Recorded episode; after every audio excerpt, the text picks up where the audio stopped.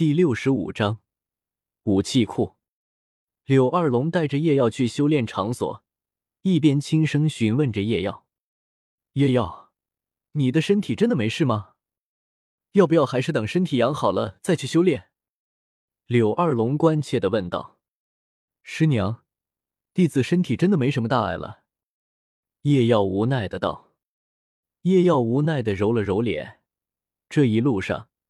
柳二龙已经是第七次询问这个问题了，当然，叶耀并没有不耐烦的意思。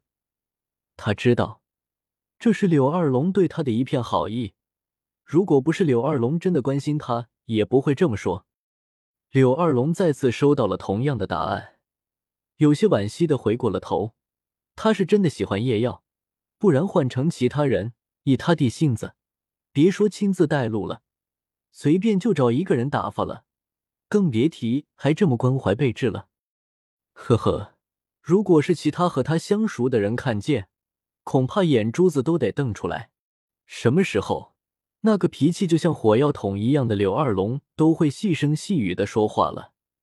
要知道，就连相交甚笃的弗兰德也少有这种待遇，这种待遇几乎可以说是大师专属。莫得法子。这个一口一个师娘的夜药，是真的讨人喜欢。啧啧，这小嘴真的甜。每次听到夜药师娘、师娘的叫，他都笑眯了眼，更别提夜药最早投诚不说，还主动帮大师解开心结，不然他不知道还要费多少力气才能做到这一步。至于唐三，嗯，也挺讨人喜欢的，就是比起夜药。还是差一点。好了，我们到了。柳二龙停下了脚步。欢迎来到学院的你太修炼环境场所之一武器库。耶耀抬头看了一眼，在他面前的就是一栋由黑色的砖石堆砌而成的平房，大概有个四百平方米吧。看上去不起眼是吧？柳二龙笑道，随后一把推开了门。走，进来瞧瞧。叶耀跟着柳二龙走了进去，一股浓郁的煞气扑面而来，一如眼就是密密麻麻的的各种兵器杂乱的散落在各处，有断裂的铁剑插在地上黑石砖中，有生锈的大刀插入墙中，有沾染了乌黑色血迹的长枪静静摆在一旁。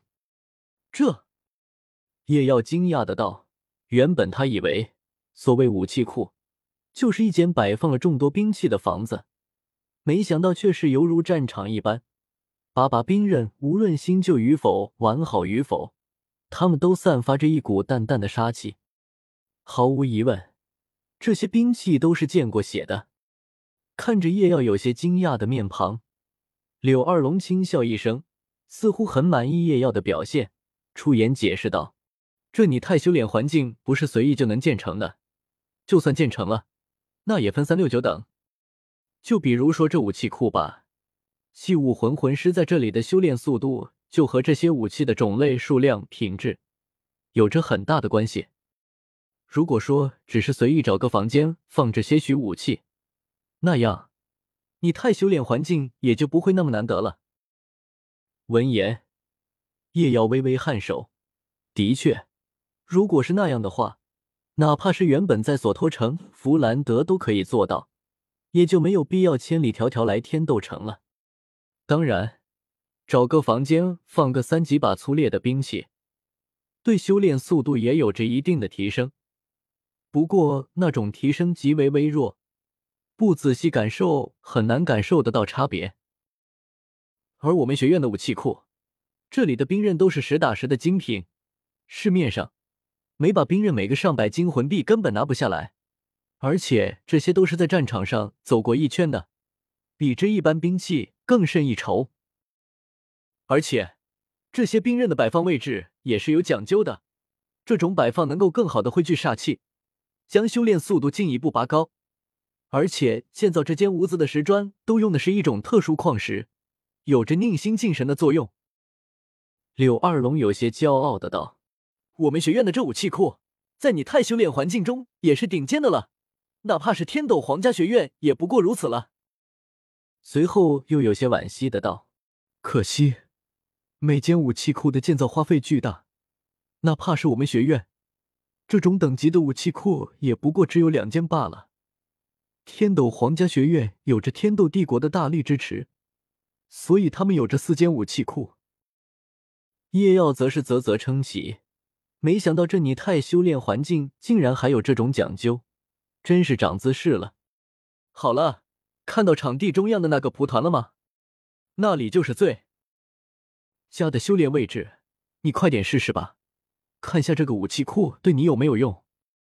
柳二龙催促道。叶耀点了点头，走到蒲团处，盘膝坐下，迅速的进入到修炼的状态。片刻，叶耀从修炼中醒过来，柳二龙迫不及待的问道：“怎么样？”叶耀皱了皱眉，细心感受了一下，说道：“似乎如果不细细感知的话，修炼速度几乎没什么变化。”怎么会？柳二龙微微有些失神。一般器物魂魂师在这里修炼，修炼速度都能近乎加快一倍啊！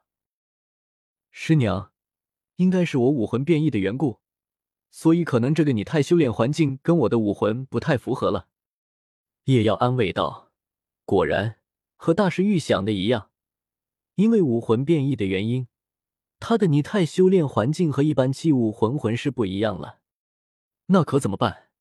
你的是剑武魂，如果你的拟态修炼环境不是武器库的话，还能是哪里？”柳二龙皱眉问道：“这我也不知道。”叶耀也是有些头痛的道：“事到如今，他也有些抓瞎了。”我的天，我哪知道适合誓约胜利之剑的泥态修炼环境是哪里啊？剑武魂，这里都不行，难道要我找个道场？不对啊，那不是日本才有的吗？我这不是日本道啊？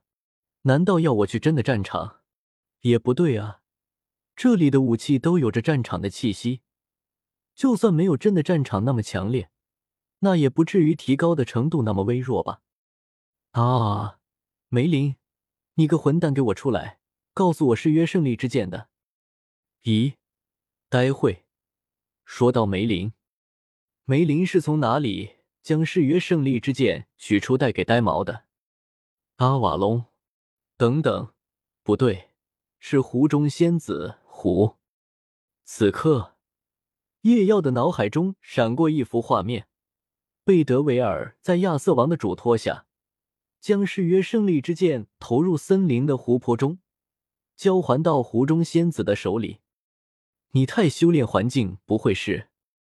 师娘，学院的这片森林里有湖吗？叶耀突然没头没脑的来了这么一句。哈！